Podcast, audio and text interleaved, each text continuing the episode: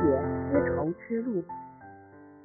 历史上曾经记载过这样一件事：有一次，古罗马的凯撒大帝去剧场看戏，他身上那件绚丽夺目的长袍，使所有的观众目瞪口呆，大家目不转睛的盯着皇帝的新装。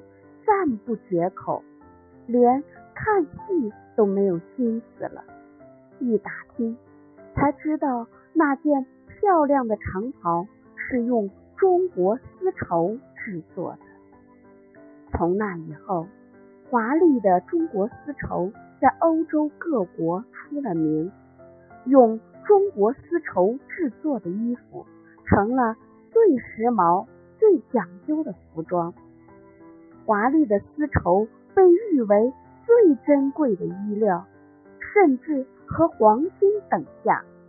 人们把中国叫做赛里斯，就是丝绸之国的意思。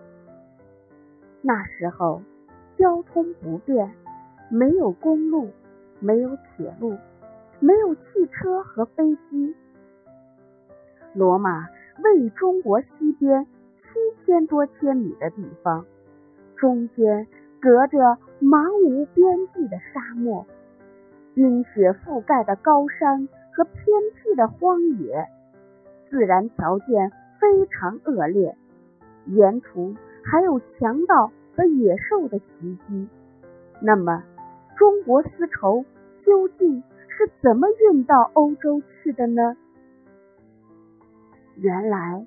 有一条横贯亚洲、以丝绸贸易为主的古代商路。这条道路以我国当时的首都长安为起点，向西北延伸到地中海东海岸，辗转到达罗马各地。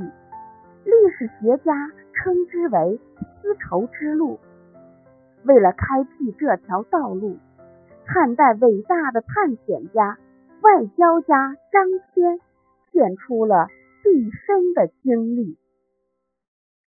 古时候，我们的祖先把玉门关和阳关以西的地方笼统的称为西域。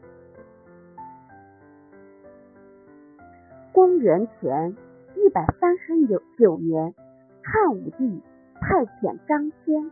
出使西域，想联合西域的国家共同抗击匈奴。他带着一百多人出发，渡过黄河，进入浩瀚的沙漠。他们依靠太阳和星星辨别方向，日夜兼程，想躲开剽悍的匈奴骑兵，但还是不幸。被匈奴骑兵发现了，战斗中，张骞一行人寡不敌众，死的死，伤的伤，活下来的都当了俘虏。张骞被软禁在草原上放牧牛羊，一举一动都受人暗中监视，牧草由绿变黄，又由黄变绿。雁阵向南飞去，又从南方飞回，一转眼就是十一年过去了。张骞学会了匈奴话，和匈奴牧人融洽相处，同时墨迹地形、道路、牧场、沙漠、泉水、水井的分布情况，他。耐心的、不露声色的等待着、准备着，终于等到了一个机会，他们在一个黑夜里逃走了。张骞等人马不停蹄，专拣人迹罕至的荒原前进。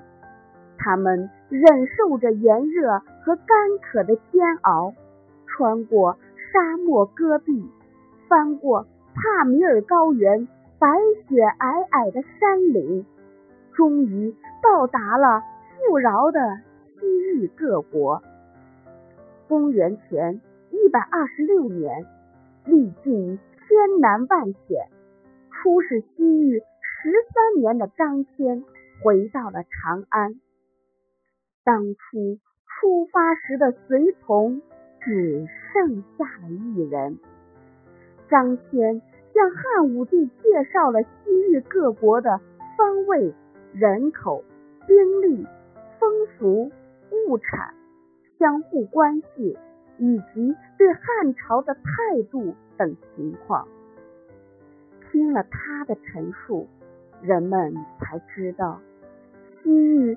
并不是王母娘娘和众神居住的瑶池仙境，也不是传闻中的流沙千里、草木不生的恐怖世界。那里有许多希望和汉朝友好通商的国家。于是，汉武帝派张骞再次出使西域。联合乌孙等国，共同抗击匈奴，打通了通往西域的道路。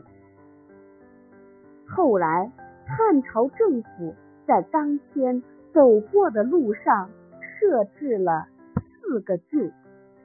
这条以长安为起点，经过河西四郡，一直通向印度。西亚乃至欧洲的交通要道，丝绸之路就畅通无阻了。中国的丝绸、铁器以及灌溉技术、炼钢技术和四大发明开始陆续西传。西域的胡萝卜、葡萄、汗血马。以及乐器、佛教、绘画艺术也传到了中国。丝绸之路成为促进亚欧交流和人类文明发展的纽带。